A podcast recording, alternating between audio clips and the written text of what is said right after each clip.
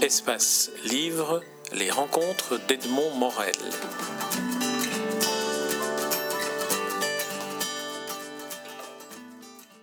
Daniel Simon, nous nous rencontrons à propos d'un de, vos derniers livres, parce que vous êtes un grand producteur de littérature, de textes aussi, parce que sur votre Facebook, vous alimentez la réflexion de ceux qui vous suivent avec des commentaires sur l'actualité, sur l'écriture, sur la littérature, qui sont toujours les bienvenus dans, dans un univers de euh, réseaux sociaux où bien souvent ce sont des choses inintéressantes qui s'échangent.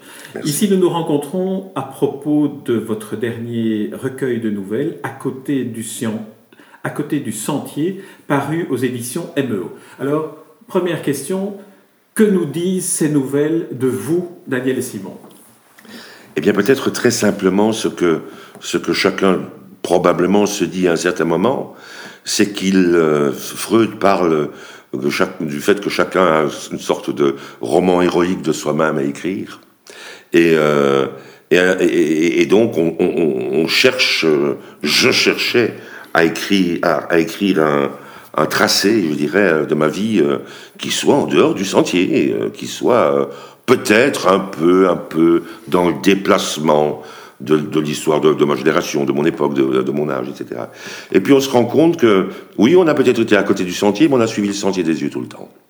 C'est-à-dire que on ne s'est déplacé que légèrement physiquement, et qu'en fait, euh, on est, quoi qu'on veuille, dans une sorte de, forme terrible, comme la littérature. Elle a, elle a, elle a une forme, elle a, elle a des facettes, mais elle a une forme.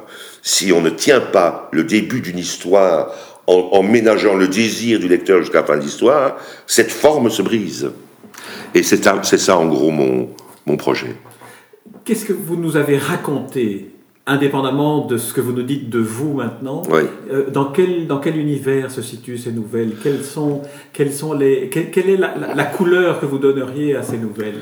Eh bien, je prétends écrire de, la place du mort. Moi, quand je regarde le, monde, je me sens assez, assez bien vivant. Euh, mais la mort m'intéresse beaucoup, évidemment. Et, euh, et quand j'écris, je, je, me rends compte à l'instant, après quelques phrases, que je me retrouve exactement à l'endroit du voyeur, c'est-à-dire le mort. Celui qu'on aimerait bien, euh, euh, enfin, je veux dire, euh, ce, rêve de notre présence à notre enterrement, etc., etc. Enfin, ce rêve, ce cauchemar, oui, parce qu'on verrait les absents surtout. Mais il y a cela. Et donc, écrire du point de vue du mort, ça permet de regarder tout le monde, je dirais, d'une égale façon. Un salaud, un héros, ne valent pas la même chose, mais méritent le même regard. Et donc, il y a dans, dans mes nouvelles euh, je dirais, des gens du peuple, des, des, des gens de, de, bonne compagnie, des gens de basse extras, comme aurait dit notre cher François. Et puis, et puis, euh, et puis je, je m'intéresse au fait, à l'effet de, l'aile de papillon, comme on, on, on, se dit depuis une dizaine d'années, c'est-à-dire euh, comme les tout petits faits, comme la poussière dans l'œil peut provoquer une catastrophe. Ça, ça m'intéresse. Est-ce que d'une certaine manière, ce n'est pas une bonne définition de ce qu'est une nouvelle? C'est la poussière dans l'œil, à partir de laquelle le point de vue est différent. La brièveté oblige à aller à l'essentiel. Oui, je pense vraiment. Je pense vraiment que euh, je ne pensais pas dans ce sens-là, mais c'est très juste ce que vous dites, puisque la brièveté de la nouvelle nous oblige à raccourcir les effets du drame mais nous avons quand même, je veux dire, dans la nouvelle française, et je ne me sens pas du tout un héritier, bien que j'adore de la nouvelle naturaliste, mot passant, etc., etc., je me sens assez proche de la nouvelle anglo-saxonne, américaine, euh, où ça ne doit pas se, se retourner, je dirais, d'un coup, comme ça, comme si on tirait un masque à la fin, à la fin de la nouvelle. Non, j'aime que les choses se délitent, j'aime que les choses se défacent, parce qu'effectivement, il y a une poussière dans l'œil, il y a, y a quelque chose qui m'empêche, il y a un scrupule petit caillou dans la chaussure qui empêche de marcher. Voilà, il y a un scrupule. Voilà. Est-ce que, euh, parce que j'ai lu ce recueil il y a quelques temps déjà, je n'ai pas eu l'occasion de le relire avant cette interview, si vous deviez choisir une nouvelle et que euh, vous considériez que je suis un producteur de cinéma, de séries télé, et vous deviez m'en faire le pitch, laquelle choisiriez-vous? Et faites-moi le pitch, racontez-la moi. Eh bien, c'est très étrange. Il y en a, il y en a quand on, quand on, on a des retours de lecteurs qui, sont euh, euh, je dire, euh, amicaux, oraux, ou quelques, des, des, des, lettres, des mails, on se rend compte qu'il y a des nouvelles qui sont portées. Julia, par exemple. Est considérée comme un personnage très très très positif, euh, qui est cette femme qui, qui un jour décide, euh, comme ce très très beau film de Manuel de Oliveira qui dit euh, Varu pa casa en, portugais, je l'ai vu comme ça en portugais, c'est je rentre à la maison, c'est fini, je rentre à la maison. J'aurais pu dire Julia, mais en fait il y en a une autre, je ne sais plus comment elle s'appelle. Euh, je, vous le promets. Vous ne savez plus quel est son titre, mais racontez-la. Oui, mais je peux vous raconter. Sur Facebook, euh, je n'ai pas beaucoup de bonheur sur Facebook. C'est-à-dire, euh, je, suis obligé d'y être pour des raisons professionnelles, je dirais, parce que j'ai envie de faire circuler, mais je n'aime pas trop voir ces paquets de, ces gigots d'enfants qu'on expose, ces baisers amoureux qui finiront en, drame un an plus tard. Enfin, tout ça, ça m'ennuie un peu. Euh, mais j'aime bien, c'est mon bloc-notes. C'est mon bloc-notes. Et, et j'avais rencontré sur Facebook, quand on dit rencontrer, on se voit bien, c'est quelqu'un qui vient cliquer liker, liker, enfin, qui vient manifester le fait qu'il a, qu'il a lu votre, votre article, votre poste. Et j'avais comme ça un, monsieur qui venait voir régulièrement. Il avait une bonne tête, euh, il avait des cheveux euh, en, bouclés, comme ça. Il, avait, il était pensionné. Euh, et c'était un Anglais. Et il avait chaque fois des réflexions d'une telle gentillesse, alors on s'était jamais rencontrés, que je me suis pris d'amitié pour lui. Sincèrement, encore en, en, parlant maintenant, je peux dire que ce fut un de mes grands amis. Euh, et, on s'échangeait comme ça des réflexions, on se suivait. Et un jour, il a disparu. J'ai plus eu de réaction. Et je l'ai cherché. Et, euh, je ne l'ai plus trouvé. Et à ce moment-là, j'ai compris, en faisant des recoupements, qu'il était mort. Euh, j'ai été saisi d'un chagrin, mais d'un chagrin. Peut-être qu'il représentait sur la toile, par son invisibilité, par sa présence bienveillante, rien n'obligeait à être bienveillant par rapport à moi. Peut-être que grâce à cette invisibilité, cette volubilité comme ça dans, euh, le, cyberespace, peut-être que ça, devenait l'acmé le, de l'amitié. C'est-à-dire, les corps n'étaient pas nécessaires. Et, euh, puis, quelques temps plus tard, j'ai vu euh, un film, euh, une sorte de film YouTube comme ça, que ses amis avaient fait, et j'avais des larmes aux yeux, peut-être parce que, voilà, c'était, c'est quand même très étrange. Et je suis encore ému en vous le racontant maintenant. Ça, je dirais que ça serait euh, un beau sujet, à mon avis. Et c'est une des nouvelles de ce recueil. C'est une des nouvelles de ce recueil. Donc, le moment où vous avez transformé une réalité et une émotion que vous avez vécue en nouvelle, que, quel souvenir gardez-vous de ce moment de l'écriture oui, oui, oui, oui, oui. tous les sujets sont des bons sujets. On vient de vivre à Bruxelles, comme ça se tire un petit peu, un passage au niveau 4 euh, qui me fait maintenant, euh, qui me donne l'occasion de rire dans tous les endroits où je vais. Euh, chaque fois que je fais une bêtise, je dis c'est un exercice de niveau 4. Ça aurait pu être tragique, ça n'a pas été, ça le sera un jour, on le sait bien, etc. Mais tous les sujets sont, sont, sont bons. Euh, ils, peuvent être absolument. Euh, je, je, je, sortais avec une femme délicieuse il y a deux jours. Peut-être dans l'enchantement de cette rencontre, je, je l'ai fait sortir devant moi. Bien évidemment, j'ai tenu la porte, on est sorti, je me suis dit, mon Dieu, quelle grande marche. Hein et puis j'ai vu la, la, la, la, serveuse qui courait derrière nous en disant, mais monsieur, vous sortez par la fenêtre. C'est suffisant. Je dis, ça montre, je dirais, l'état amoureux dans lequel j'étais.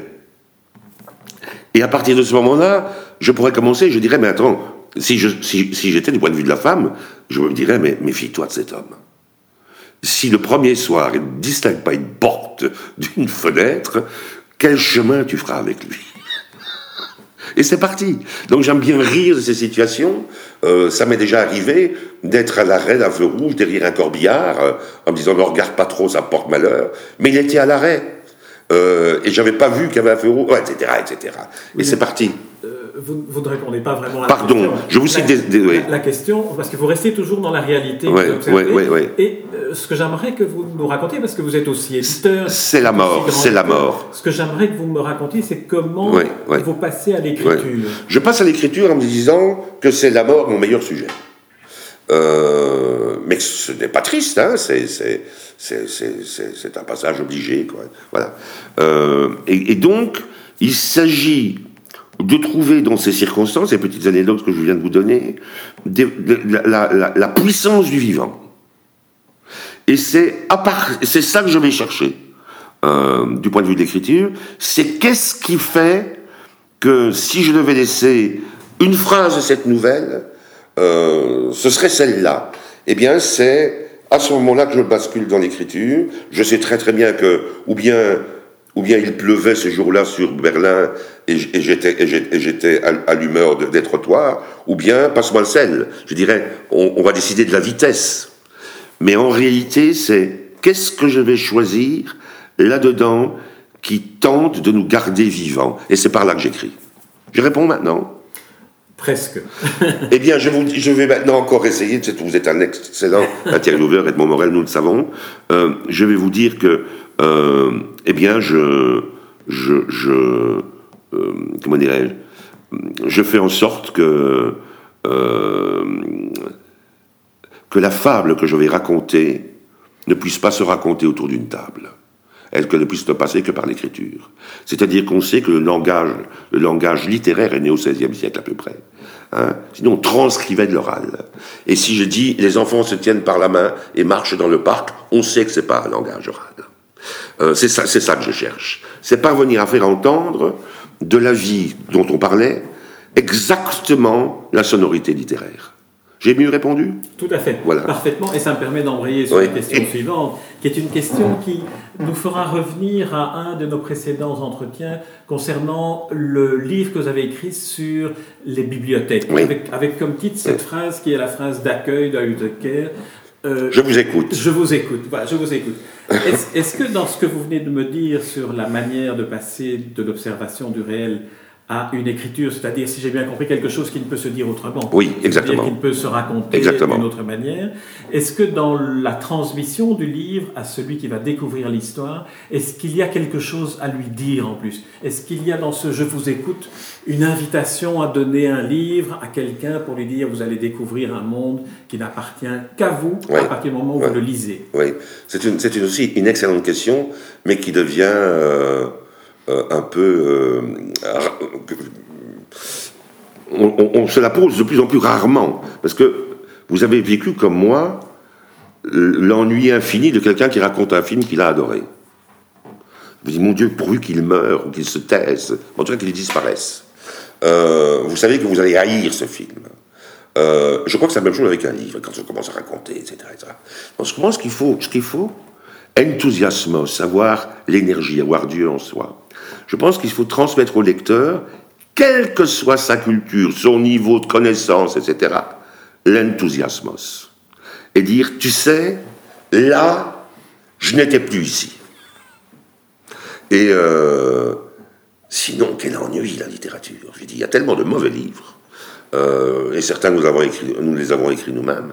Il y a tellement de mauvais livres que je ne fais nullement confiance à la littérature. Mais, c'est vrai que je fais confiance profondément à ce que dans la littérature, euh, à ce que la littérature provoque comme enthousiasme euh, chez le lecteur. Et c'est ça que j'essaie de communiquer. Et je pense, par rapport à votre question, Edmond Morel, je pense que on, s'occupe beaucoup trop de documentaires aujourd'hui.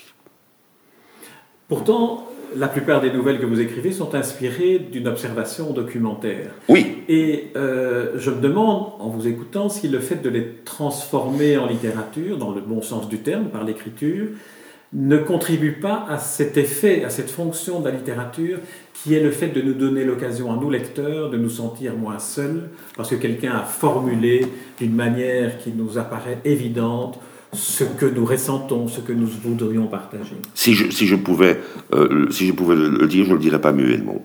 Euh, c'est ça. Absolument.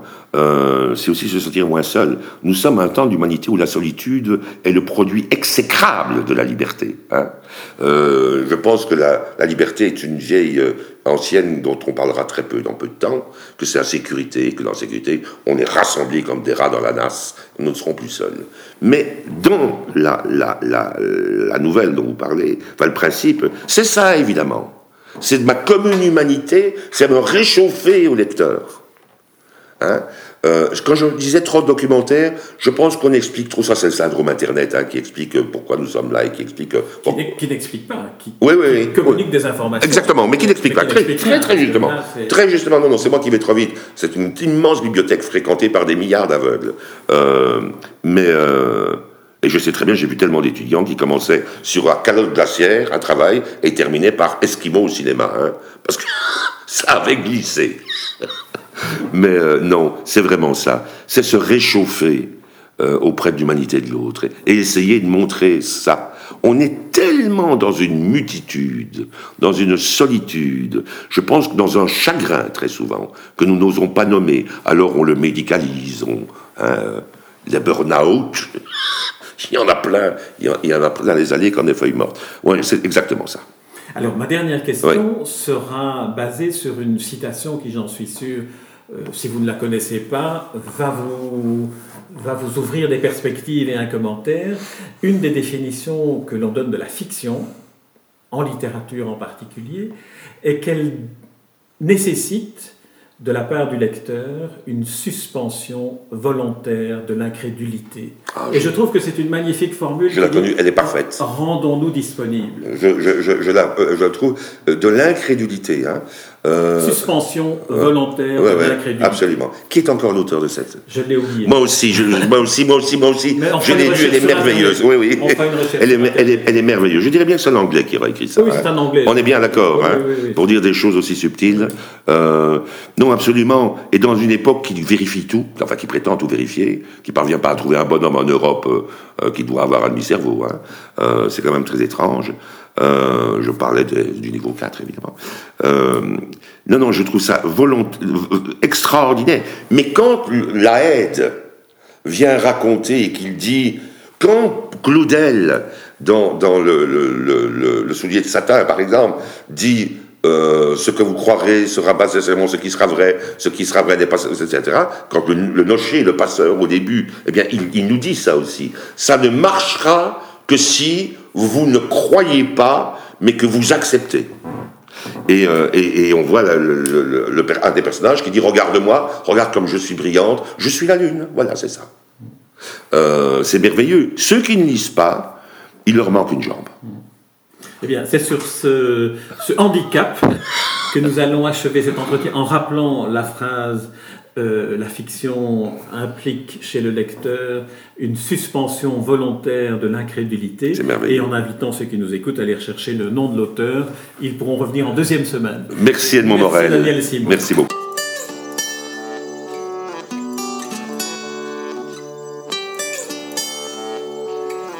Espace Livre, les rencontres d'Edmond Morel.